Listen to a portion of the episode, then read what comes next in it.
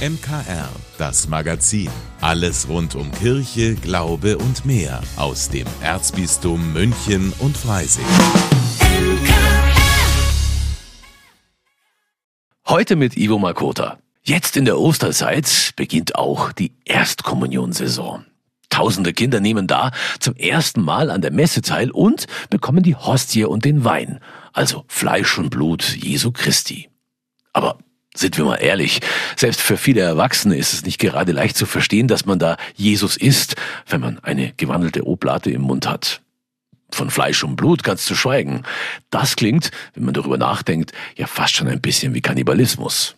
Josef Raufer ist Priester und Liturgiewissenschaftler und sagt, die Ursprünge, die liegen dafür in der Antike. Damals war es in fast allen Religionen ganz normal, dass den Göttern geopfert wurde.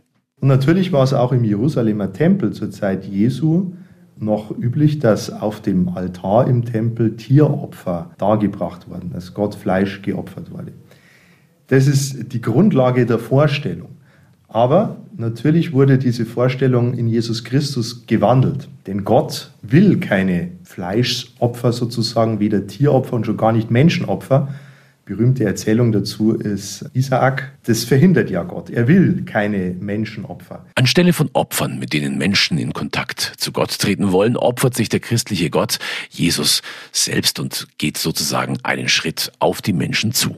Das ist die große Wendung, dass nicht die Menschen Gott ein Opfer darbringen, sondern dass Gott sich den Menschen darbringt aus Liebe zu ihnen, aber eben in einer äh, Vorstellung, die die Menschen kannten. Also die, die Opfervorstellung war ja weit verbreitet. Das heißt, die Menschen konnten die Tragweite dieser Geste vermutlich damals besser erfassen, als wir es heute erfassen können. Aber das ist tatsächlich der Ursprung. Das Opfer Jesu am Kreuz stellt im christlichen Verständnis das ultimative, das letzte Opfer dar. Doch was ist seitdem? Damit die Tragweite dieses Opfers auch für die nachvollziehbar wird, die nicht bei der Kreuzigung vor 2000 Jahren dabei waren, gibt es eben die Eucharistie. Sie erinnert an das Opfer Jesu und zwar mit den Worten, mit denen Jesus beim Abendmahl selbst über Brot und Wein gesprochen haben soll. Dies ist mein Leib und mein Blut. Wir machen das ja deswegen, weil es ein Auftrag Jesu ist. Also es ist ja keine Erfindung der Kirche, dass wir sagen, das ist der Leib Christi, das Blut Christi, sondern es ist das, was Jesus uns als Auftrag hinterlassen hat am Gründonnerstag. Allerdings gab es immer schon die Kontroverse, wie müssen wir das verstehen? Also dieser Kannibalismusvorwurf stand ja früh im Raum und man hat versucht, das eben theologisch zu deuten. Eine Herausforderung. Einerseits soll jedem Kritiker klar sein, dass in der Eucharistie nicht Menschenfleisch und Menschenblut zum Einsatz kommt, Andererseits sollen die Abendmahlsgaben auch nicht nur als Oblaten und Wein gesehen werden. Seit dem Mittelalter unterscheiden Theologen daher von der äußeren Form Brot und Wein und dem inneren Wesen Leib und Blut. Heute könnte man vielleicht sagen, das eine ist materiell, das andere virtuell. Im Gottesdienst ist Liturgiewissenschaftler Raufer aber dafür, bei den archaisch wirkenden Begriffen Leib und Blut zu bleiben. Es soll eine nicht alltägliche Sprache sein, denn was sich da ereignet, ist etwas Außergewöhnliches, nicht Alltägliches. Etwas anderes ist aber die Auseinandersetzung ähm, damit.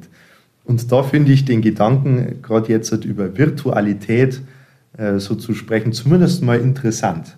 Sicher ist nur, Kannibalismus liegt im Gottesdienst nicht vor. Vollständig erklären kann man das Mess-Eucharistie-Gestehen aber nicht. Sollte man auch nicht, sagt Raufer, denn es geht bei der Begegnung mit Gott ja gerade um ein Erlebnis, das die profane Welt übersteigt und das man letzten Endes nur mit den Augen des Glaubens vollständig sehen und erfassen kann. Jetzt heißt es Nerven bewahren und noch einmal alles geben. Für rund 35.000 Schülerinnen und Schüler in Bayern haben in dieser Woche die Abiturprüfungen begonnen. Auch für die 85 Abiturientinnen am Theresia Gerhardinger Gymnasium hier bei uns in München ging es am Mittwoch mit Deutsch los. Zuvor bekamen die Schülerinnen des Mädchengymnasiums aber noch eine Stärkung mit auf den Weg. Sie wurden im Rahmen eines Gottesdienstes von ihren Religionslehrerinnen gesegnet. Der Herr segne und er behüte dich, er schenke dir Gelassenheit und lasse dein Werk gut gelingen.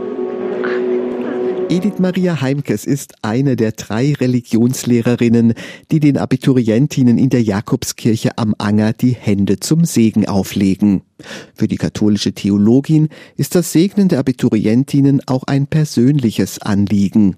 Ich kenne viele Schülerinnen seit der fünften Klasse und es ist wirklich bewegend zu sehen, jetzt schicken wir sie aufs Abitur zu und ihnen nochmal was Gutes zusprechen. Das ist berührend. Für mich ist das ja ein gewisser Höhepunkt in diesem Gottesdienst. Die Schülerinnen vor den Abiturprüfungen zu segnen, ist am Theresia Gerhardinger Gymnasium fester Bestandteil des Schullebens. Religionslehrerin Gabriele Stanke ist am Gymnasium für die Schulseelsorge verantwortlich und hat zusammen mit Lehrerkollegen und Schülerinnen den ökumenischen Segnungsgottesdienst auf die Beine gestellt. Auch für sie spielt der Segen eine zentrale Rolle, wenn es darum geht, die jungen Frauen für das Abitur fit zu machen. Uns ist es wichtig, den Schülerinnen eine Ermutigung mit auf den Weg zu geben. Und da wir ja eine christliche Schule sind, möchten wir sie natürlich dem Schutz und dem Segen Gottes anvertrauen. Und es ist uns wichtig, dass klar wird, dass die Schülerinnen eben nicht alleine in diese Prüfungen gehen, sondern dass sie begleitet sind durch Gott. Und der Segen schafft auch ein positives Gemeinschaftsgefühl, das die Schülerinnen durch die Prüfungszeit trägt, ergänzt die evangelische Religionslehrerin Lioba Lindgren. Die Erinnerung, dass wir begleitet sind auch von all den Menschen, die mit uns feiern an diesem Tag und die mit uns gegangen sind durch die letzten Jahre. Und sich das nochmal zu vergegenwärtigen und dann in diesem Vertrauen in die Prüfungen zu gehen. Die meisten Abiturientinnen haben das Angebot genutzt und sich am Ende des Gottesdienstes von ihren Lehrerinnen segnen lassen. Aber egal ob mit oder ohne Einzelsegen, der Segnungsgottesdienst war in jedem Fall ein Gewinn meinen Svenja, Charlotte und Ann-Sophie. Also man sieht halt, dass wir alle zusammen quasi da durchgehen müssen und dass wir das alle zusammen schaffen. Und ich glaube schon, dass es einen sehr bestärkt, dass man eben sieht, dass man eben in dieser Gemeinschaft einfach zusammen ist. Eigentlich war ich sehr frei von Gedanken und sehr entspannt und es hat mir auch Kraft jetzt fürs Abitur gegeben. Ich fand es auch sehr schön, vor allem weil ich es nicht erwartet hatte, dass wirklich wir nicht nur einen allgemeinen Segen bekommen, sondern die Lehrer sich wirklich Zeit nehmen, jedem einen Einzelsegen zu geben. Das fand ich sehr schön und sehr bedeutsam. Obendrauf gab es nach dem Gottesdienst noch Traubenzucker und andere kleine Stärkungen für die Prüfungszeit. Nur da kann beim Abi dann wirklich kaum noch etwas schiefgehen. Für die Abiturientinnen am Theresia Gerhardinger Gymnasium. Aus der Jakobskirche am Anger, Paul Hasel für das MKR. Mit Gottesdiensten, Gruppenstunden und Ausflügen bereiten sich derzeit überall die Erstkommunionkinder auf ihren großen Tag vor. Eine ganz besondere Sache gehört im Vorfeld natürlich auch dazu. Sie gehen das erste Mal zur Beichte. Und die muss natürlich auch kindgerecht gestaltet werden. So manch ein Erwachsener bekommt heute noch ein mulmiges Gefühl, wenn er an seine erste Beichte zurückdenkt. Doch es hat sich viel verändert, sagt Pfarrer Manuel Kleinhans aus dem Pfarrverband Höhenkirchen-Siegertsbrunn. Also ich sage dann immer den Eltern, bitte sagen Sie den Kindern vorher nicht irgendwie, was sie als Kind erlebt haben oder so nach dem Motto, da mussten wir durch und da musst du jetzt auch durch, weil eigentlich ist es nicht so schwer. Das einzige Anliegen von der Erstbeichte ist, eine positive Erfahrung zu machen.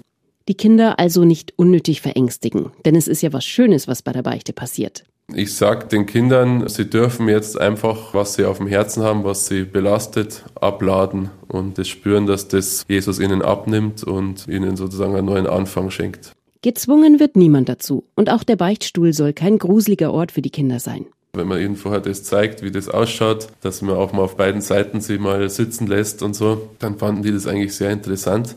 Muss natürlich aufpassen, manche Beichtstühle sind schon so dunkle Kästen, da muss man dann irgendwie schauen, dass es nicht zu finster ist. Auch der Beichtstuhl ist kein Muss. Das Beichtgespräch kann auch in einem normalen Zimmer stattfinden. Die Grundbotschaft ist, Gott hört mir zu und ich kann ihm alles anvertrauen. So hat das auch Erstkommunionkind Romeo verstanden. Da kniet man sich hin, da ist der Pfarrer neben dir und du tust deine Sorgen sagen und was du angestellt hast und dann kannst du rausgehen und dann bist du von diesen allen doofen Dingen befreit. Vielleicht lohnt es sich ja auch für Erwachsene, die noch ein anderes Bild von der Beichte haben, es mal wieder zu probieren. Lydia Jäger fürs MKR. Die Freizeittipps im Münchner Kirchenradio. Hallo zusammen, ich bin Magdalena Rössert und habe heute für das letzte Aprilwochenende ein paar gute Tipps für Unternehmungen. Am Samstag findet der Georgiritt in Tittmoning statt. Der ist nicht nur wegen der vielen geschmückten Pferde ein Besuch wert, findet Johannes Jäger vom Georgi-Verein. Für mich versprüht der Ried einfach einen besonderen Charme durch die Türe von unserem Stadtplatz mit seinen historischen Häusern. Und im Gegenzug haben wir dann das ländliche Dorf Kirchheim mit der romantischen Kirche. Das ist, das ist einzigartig, das ist einfach super. Am Samstag um 13 Uhr geht's los am Stadtplatz in Tittmoning. Dort findet die Aufstellung der Pferde und Reiter statt. Und alle Zuschauer können noch dazu den historischen Handwerksmarkt am Stadtplatz besuchen. Geritten wird dann nach Kirchheim. Dort spendet der Stiftsdekan Ross, Reitern und Gespann den Segen. Da ist also einiges geboten beim Georgiritt in Tittmoning. Und wenn Ihnen die Vierbeiner nicht ganz so geheuer sind, können Sie den Samstag auch zum Pilgern nutzen. Und zwar geht's mit dem christlichen Bildungswerk Landshut zur Florianskapelle bei Bernzell. Treffpunkt dafür ist um 8 Uhr morgens der Landshuter Bahnhof. Also Wanderstöcke und Brotzeit einpacken und den Aufstieg genießen. Zum April-Ausklang am Sonntagabend findet in der St. Margaret-Kirche in München ein ganz besonderes Highlight statt. Es beginnen die zweiten internationalen Orgelwochen. Den Auftakt macht eine Orgelführung um 18 Uhr. Danach folgen unter dem Motto Weihnachtsklänge Kurzkonzerte von sechs verschiedenen Künstlerinnen und Künstlern. Abwechslung pur also. Die internationalen Orgelwochen machen ihrem Namen natürlich alle Ehre. Über die gesamte kommende Woche finden im St. Margaret in Sendling Orgelkonzerte statt, die Sie gegen eine Spende besuchen können. Ich wünsche Ihnen ein schönes verlängertes Wochenende mit vielen Erlebnissen und auch ein bisschen Zeit zum Ausspannen.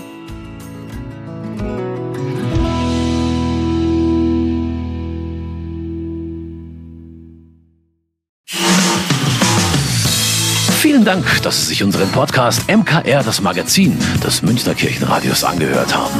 Wir freuen uns, wenn Sie unseren Podcast abonnieren und in der Podcast-App Ihrer Wahl bewerten. Am liebsten natürlich mit fünf Sternen. Wir haben auch noch viele andere schöne Podcasts. Diese finden Sie unter münchnerkirchenradio.de und überall, wo es Podcasts gibt. MKR. Wir machen Ihren Podcast. MKR. Mehr Tiefgang für den Süden.